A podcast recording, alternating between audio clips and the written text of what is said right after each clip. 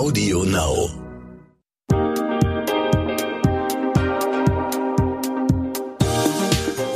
Hi und herzlich willkommen zu einer neuen Folge What the Finance. Mein Name ist Anissa. Die heutige Folge wird präsentiert von der neuen kostenlosen Livestream-Plattform Give Me Live. Auf Give Me Live gibt es alle Streams, die dich interessieren, auf einen Blick. Ob Musik, Sport, Kultur oder etwas Spannendes für die Kinder. Stream, was du liebst. Mit Give Me Live weißt du immer, was abgeht. Bei Interesse klicke einfach auf den Link in den Show Notes oder gehe direkt auf givemelive.de. Give Me Live, die besten Livestreams auf einen Blick. Jetzt geht's los mit der Podcast-Folge.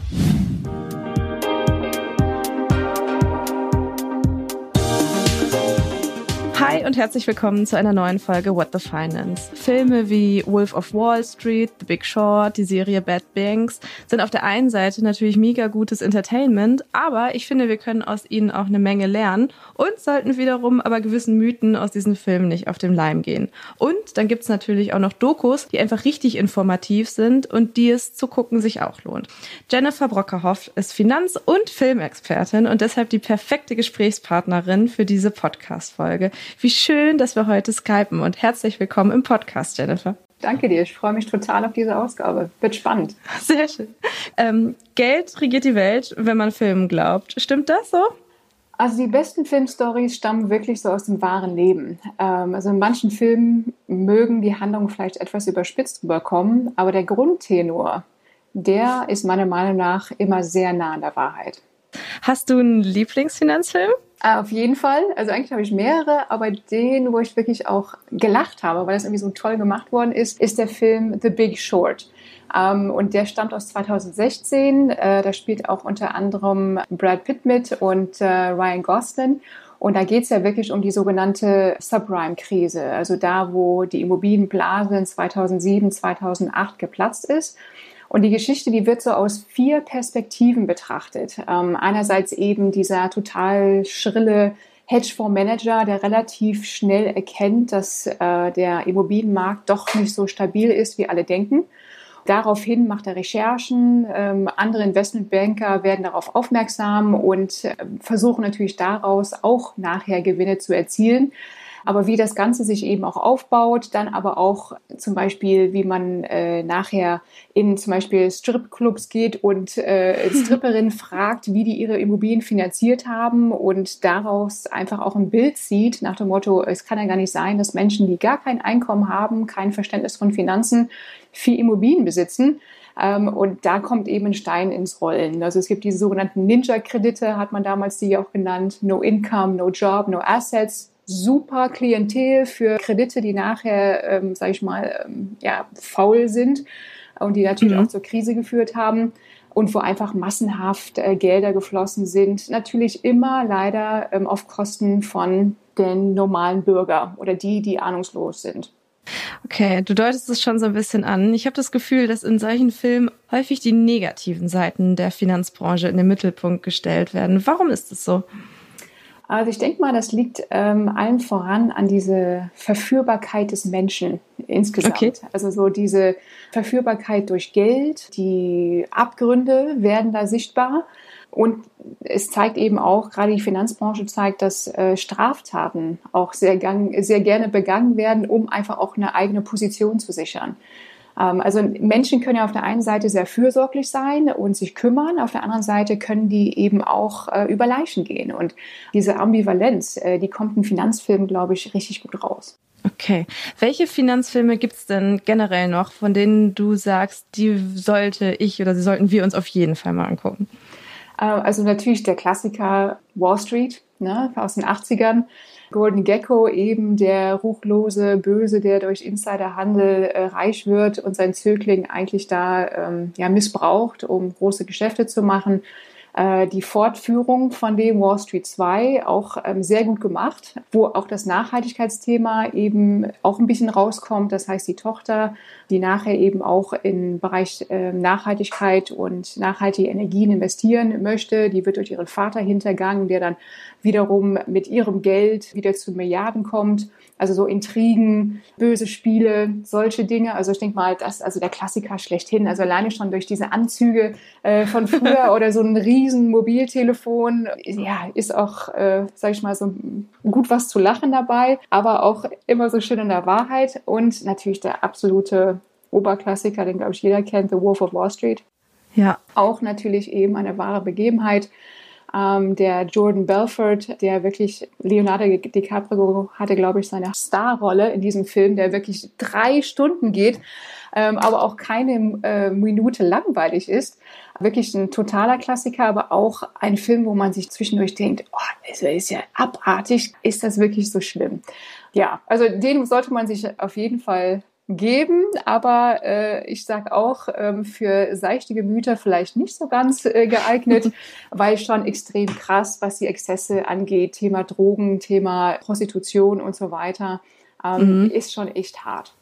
Aber du sagst, in den Filmen lernt man auf jeden Fall auch was über die Börse und über die Finanzbranche. Ja, unbedingt, weil diese Filme stammen ja häufig also die beruhen auf wahre Begebenheiten. Und durch diese wahre Begebenheiten versteht man eben auch äh, Finanzkrisen, die ausgelöst worden sind. Und es ist immer wichtig, so the big picture zu sehen. Also wirklich, wie sind Dinge entstanden? Die sind ja nicht über Nacht so entstanden, sondern eben zum Beispiel durch Deregulierung. Also durch Gesetze, die dazu geführt haben, dass äh, bestimmte Dinge gemacht werden können, was früher verboten worden ist. Das ist eben etwas, um einfach den Markt zu verstehen und je mehr man an Hintergrundwissen hat, umso mehr ist man auch in der Lage, Dinge zu hinterfragen oder eben auch vielleicht unangenehme Fragen zu stellen. Weil gerade im Finanzbereich ist es wichtig, Finanzbildung zu haben. Und äh, auch wenn es jetzt hier erstmal, sage ich mal, nur Blockbuster-Filme sind, dadurch, dass die, wie gesagt, auf wahre Begebenheiten beruhen, ähm, ist der Wahrheitsgehalt sehr hoch und eben auch, finde ich, die, ja, der Lerneffekt ähm, soll, sollte hoch sein. Sind Krisen dann eigentlich das beliebteste Finanz- oder Börsenfilmthema? Und wenn ja, wieso? Ja, Krisen sind natürlich immer, äh, die verkaufen sich super. Also es ist wie, wie die Bildzeitung, äh, je schlimmer die Schlagzeile, umso größer äh, der Verkauf äh, dieser Ausgabe. Und wir Menschen, wir sind einfach grundsätzlich angezogen von so Katastrophen. Ja, das, zieht eben besser als etwas, was ähm, ja happy und, äh, sag ich mal, nicht so, ja, so ein bisschen langweilig ist. Ne? Also Katastrophen haben immer irgendwie einen Anziehungsfaktor und deswegen nutzt man das natürlich eben auch sehr gerne im, in diesen Blockbustern, obwohl es mit Sicherheit auch sehr, sehr viele gute Beispiele im Finanzwesen gibt. Also gerade eben auch diese Nachhaltigkeitsseite, die sind ja auch seit äh, Jahrzehnten vorhanden, aber da gibt es keine Exzesse. Ne? Ähm, deswegen würde man da wahrscheinlich auch wenig Menschen ins Kino bekommen. Moment mal, dir geht das hier alles etwas zu schnell oder vielleicht auch nicht schnell genug, weil du dich schon ein bisschen auskennst in der Finanzwelt, dann habe ich einen Tipp für dich. Die Brigitte Academy Masterclass Finanzen. Unser umfassendes, flexibles Online-Video-Coaching-Programm, mit dem du deine Finanzen rundum regelst und langfristig nachhaltig in deinen Vermögensaufbau startest. In acht Wochen vermitteln dir vier unabhängige Expertinnen, unter anderem in Videos, Live-Sessions und virtuellen Kleingruppentreffen, alles rund um die Themen wie private Altersvorsorge, ETFs und Fonds, Geld in der Partnerschaft und sogar Immobilien und Krypto. Mit der Brigitte Academy Masterclass Finanzen entwickelst du deine ganz persönliche Vermögensstrategie und setzt sie um. Denn wir von der Brigitte Academy finden, finanzielle Unabhängigkeit verändert dein Leben. Du willst wissen, wie genau? Auf brigitte.de slash masterclass minus Rabatt 100 und die 100 als Ziffer ausgeschrieben, findest du alle wichtigen Informationen zur Masterclass, Timings und Tickets. Übrigens, die ersten 50 Teilnehmerinnen erhalten einen Rabatt von 100 Euro. Und jetzt weiter mit dem Gespräch. Ich habe, glaube ich, auch in Filmen das erste Mal was von Shorts oder Leerverkäufen gehört, mhm. was beides für mich fast kriminell klingt, ehrlich gesagt. Kannst du einmal erklären, was das eigentlich ist und in welchen Filmen man darüber was lernen kann? Mhm. Also uh, The Big Short, uh, wie der Name das schon sagt, ist eigentlich so ein Paradebeispiel, wie das Thema Leerverkäufe Verkäufe funktioniert. Und so ein vereinfachtes Beispiel wäre so erklärt, ich leihe mir von meiner Nachbarin ein Kilo Zucker und sehe draußen mein Nachbarskind, der verkauft gerade Limonaden. Ich gehe zu ihm hin und sage, hör mal, im Supermarkt kostet äh, mein Kilo Zucker auch ein Euro. Er kauft mir das für einen Euro ab, hat natürlich eben wieder Zucker, für seine, um seine Limonaden zu verkaufen. Ich muss meiner Nachbarin aber auf jeden Fall nachher mein Kilo Zucker wieder zurückgeben. Ich mache das aber nur, weil ich der festen Überzeugung bin, dass mein Kilo Zucker nachher deutlich günstiger sein wird. Also, so wie es kommt, Überproduktion oder aus welchen Gründen auch immer, fällt der Zuckerpreis auf zum Beispiel 50 Cent. Ich gehe in den Supermarkt, kaufe mein Kilo Zucker für 50 Cent wieder ein, habe 50 Cent Gewinn gemacht und gebe das Päckchen an meine Nachbarin nachher zu einem bestimmten Termin wieder zurück. Das ist eigentlich so in normalo Sprache das Thema Leerverkäufe äh, erklärt. Das heißt also, man handelt äh, mit Dingen, die man eigentlich nicht hat. Kann natürlich auch ganz böse enden. Wenn die Kurse nachher wieder steigen, dann muss ich natürlich teurer wieder einkaufen. Also wäre der Zuckerpreis auf drei Euro gestiegen und äh, ich sowas gar nicht in meinem Budget habe, kann es mich auch ganz schnell in den Ruin treiben. Okay, bloß dass es an der Börse wahrscheinlich nicht um so kleine Nein. Summen geht. da geht es um Milliardenbeträge und Hedgefonds sind eigentlich diejenigen, die am meisten das Thema Leerverkäufe auch nutzen. Ähm, da fragt man sich, wer verleiht eigentlich seine Aktien als Beispiel? Ne? Das sind zum Beispiel Pensionskassen oder große Versicherungsgesellschaften, die ja meistens natürlich zum Beispiel Aktienpositionen haben und Langfristinvestoren sind und sagen, die Aktie wollen wir sowieso behalten, weil wir sehen die langfristig als äh, sehr stabil und verleihen dann vorübergehend ihre Aktien an beispielsweise ähm, so ein Hedgefondsmanager, weil die die konträre Meinung haben. Und der freie Markt, wie man das immer so schön behauptet, entsteht ja immer aus zwei Seiten. Diejenigen, die auf steigende und diejenigen, die auf fallende Kurse eben auch setzen. Und so sagt man, funktioniert dann eben der freie Markt. Und also das, das ist das Thema Leerverkäufe. Und wenn man das Short nimmt, also dieses Long und Short, Long ist immer, ähm, wenn man eine äh, positive Meinung, also eben auf steigende langfristige Kurse setzt und Short ist, wenn man auf fallende Kurse setzt. Also so kann man das eigentlich vereinfacht erklären. Das führt schon direkt zu meiner nächsten Frage, weil es irgendwie kein positives Image von der Finanzbranche transportiert. Ich kann schon verstehen, warum man darüber einen Film macht, weil es ist natürlich mega krass und mega spannend, aber ähm, ja, welches Image wird dargestellt von ähm, in den Filmen von der Finanz- und Börsenbranche? Ja, die ist wirklich nicht gut. Ähm, leider. Und dann kommen wir wieder so zu dem Thema, warum ist es eigentlich so? Da frage ich mich auch immer wieder, weil es gibt natürlich auch sehr viele positive Seiten. Also wie angesprochen, äh, sage ich mal, die Berater oder die Firmen, die zum Beispiel auch auf nachhaltige Finanzen setzen, egal ob es jetzt welche Anlageklasse das jetzt ist, die auf Ethik achten oder eben auch ethische Banken beispielsweise, die keine Rüstungsunternehmen oder Kohleunternehmen eben finanzieren. Aber daraus lässt sich halt, wie gesagt, kein Blockbuster machen. Finanzkrisen sind natürlich eben insofern ja sehr krass und, und bewegen uns alle, weil wir am Ende des Tages davon betroffen sind.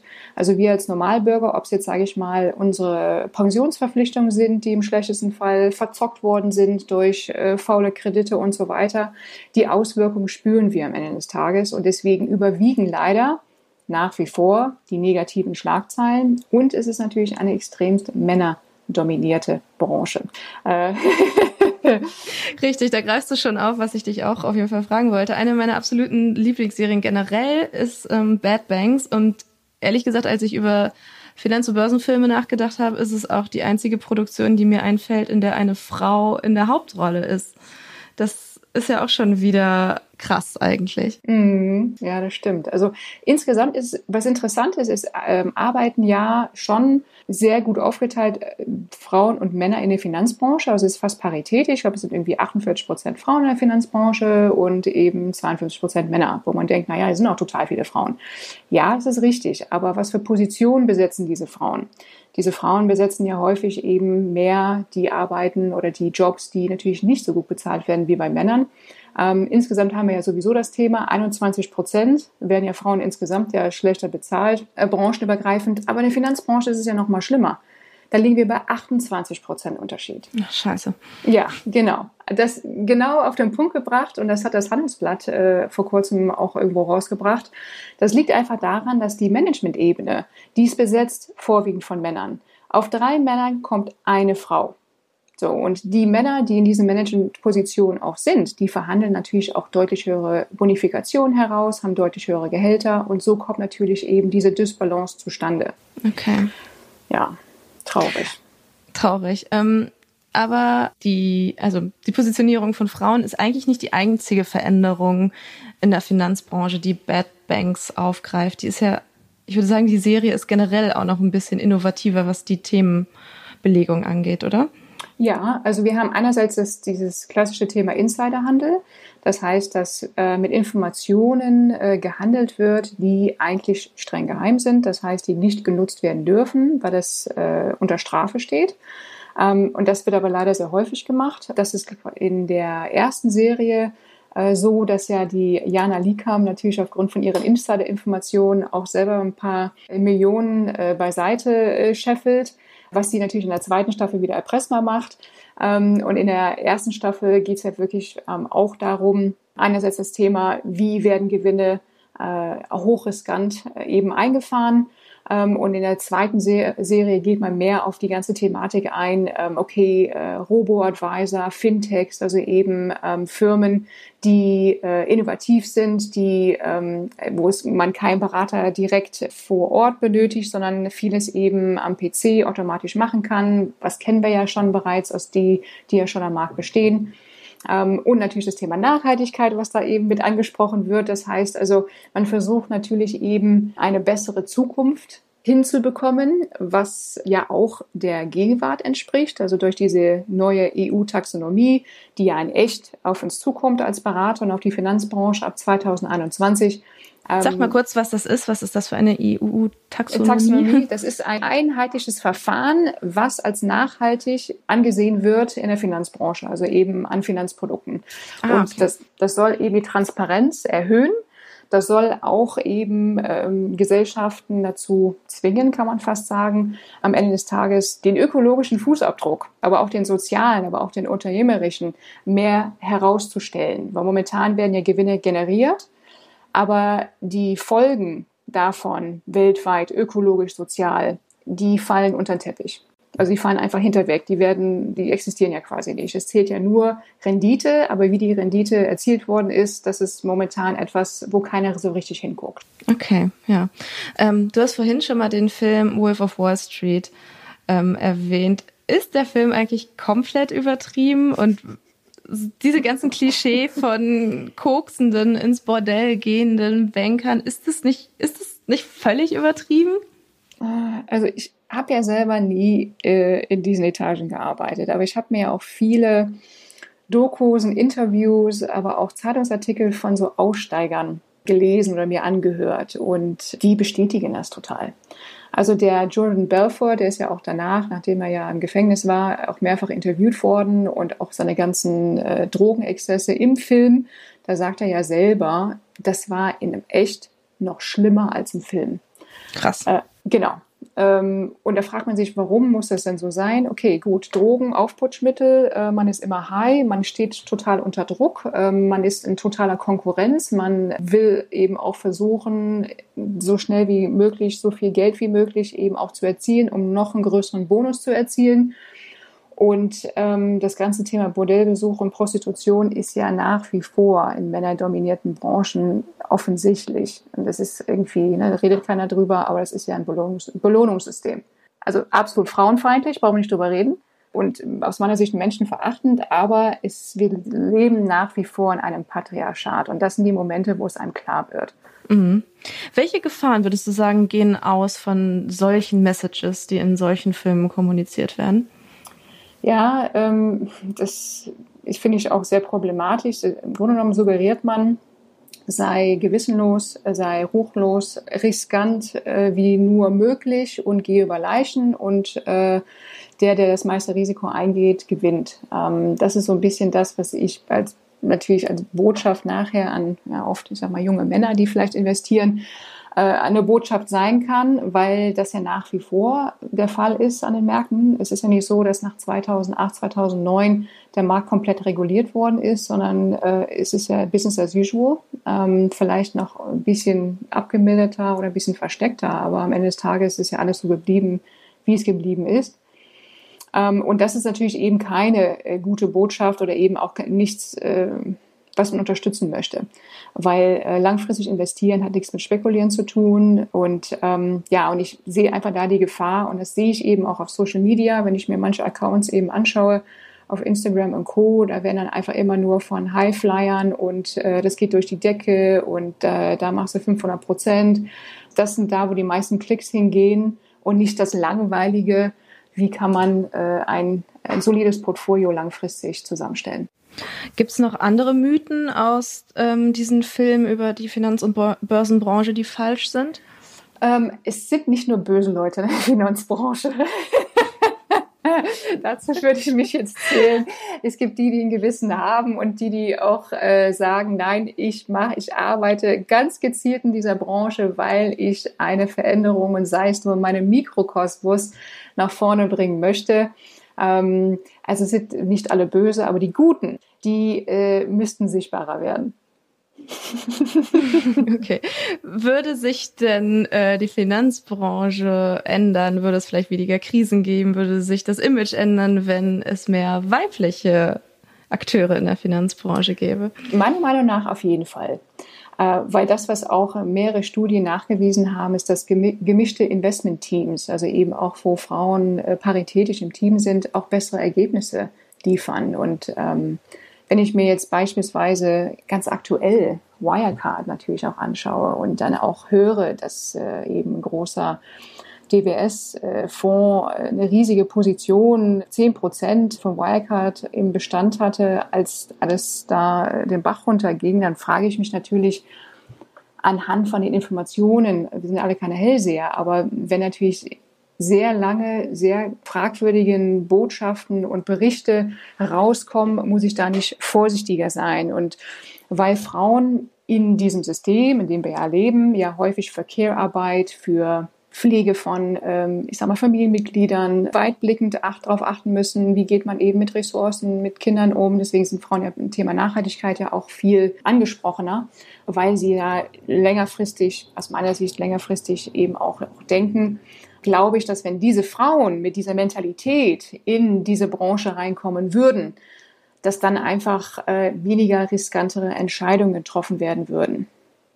Ich sage immer, wenn Frauen, wenn so viele Frauen in Finanzskandale verwickelt werden wie Männer, dann haben wir die Gleichberechtigung erreicht. Da sind wir noch, also mir fällt keine einzige, äh, spontan fast keine einzige ein, äh, die jetzt, äh, ne, also mir fallen ganz viele Männer ein in den letzten 30 Jahren, die in Finanzskandalen verwickelt waren, aber Frauen ähm, nicht, weil sie das nicht können, das werden sie mit Sicherheit auch können. Es ist ja, es ist ja menschlich und nicht männlich geprägt, aber äh, ich glaube, aufgrund der Struktur, wie wir momentan leben, wäre es eine Bereicherung, wenn Frauen im Investmentbereich arbeiten würden.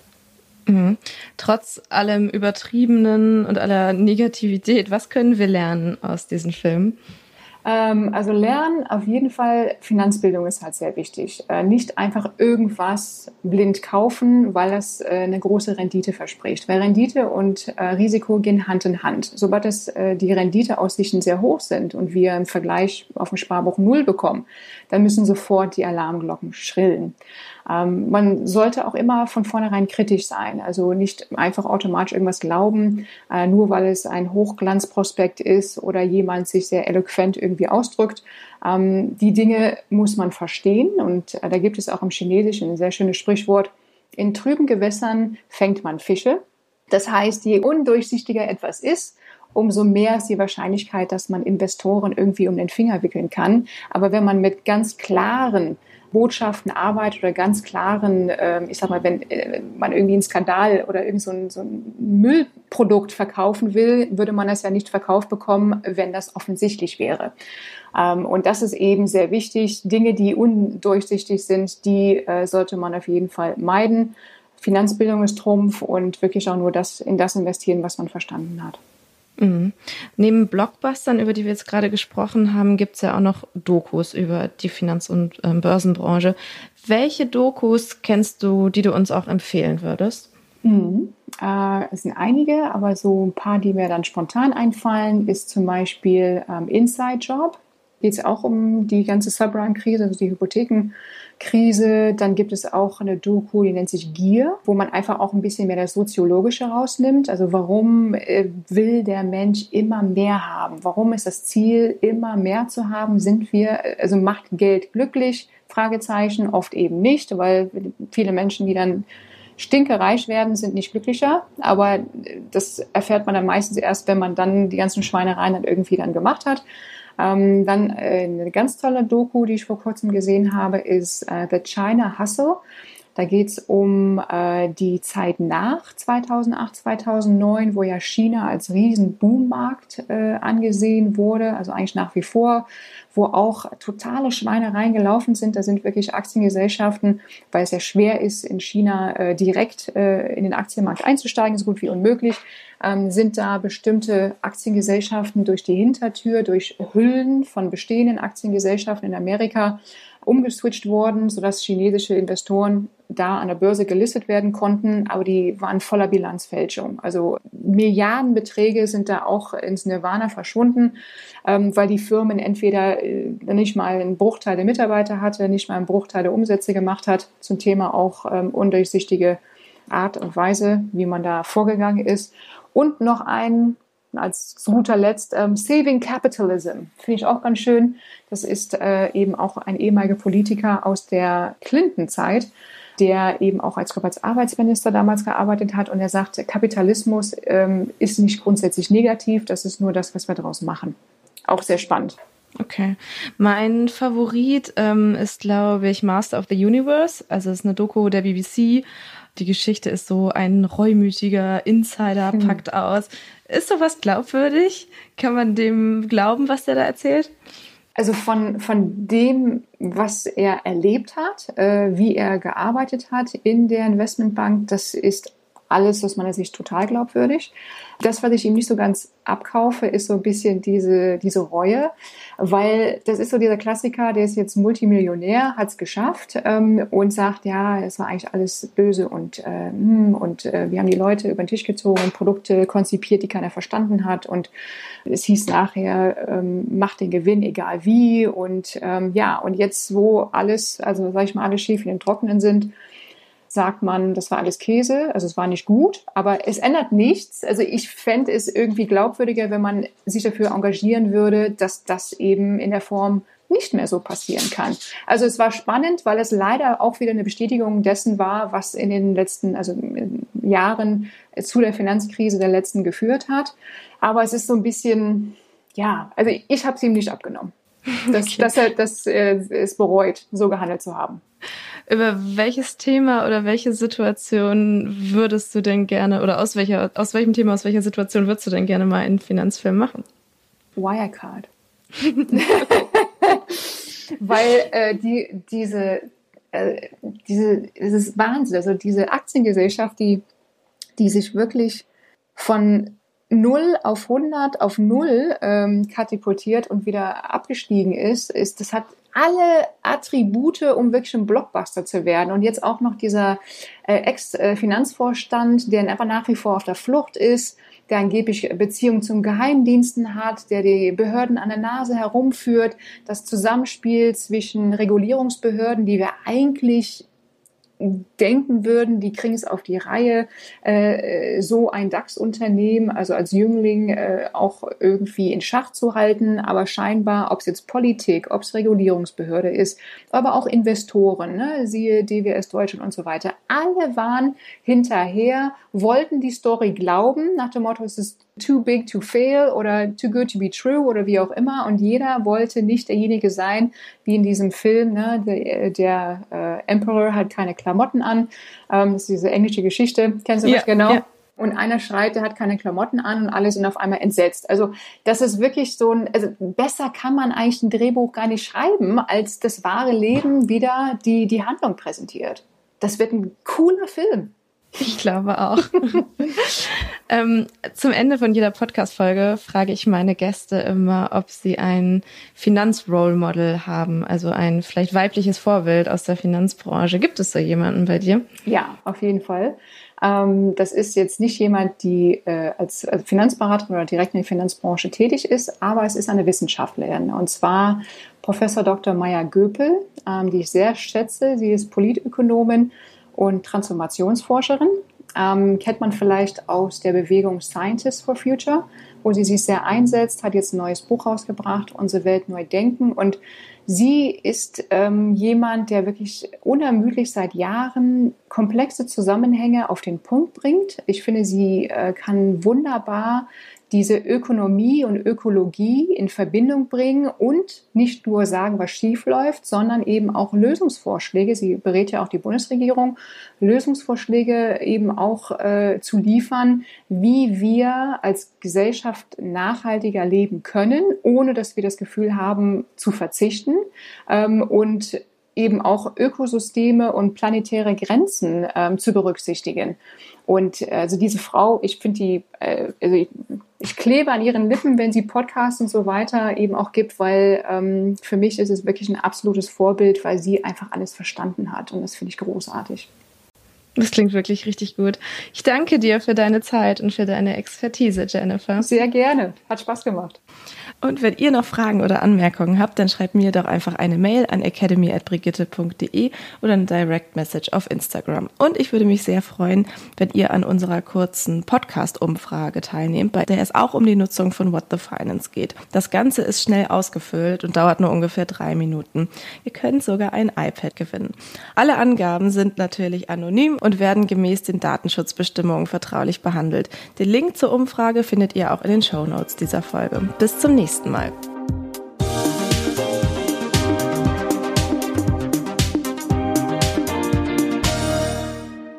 Die heutige Folge wurde präsentiert von Give Me Live, der neuen kostenlosen Livestream-Plattform. Klick jetzt auf den Link in die Show Notes oder gehe direkt auf givemelive.de. Give Me Live, die besten Livestreams auf einen Blick. Audio Now.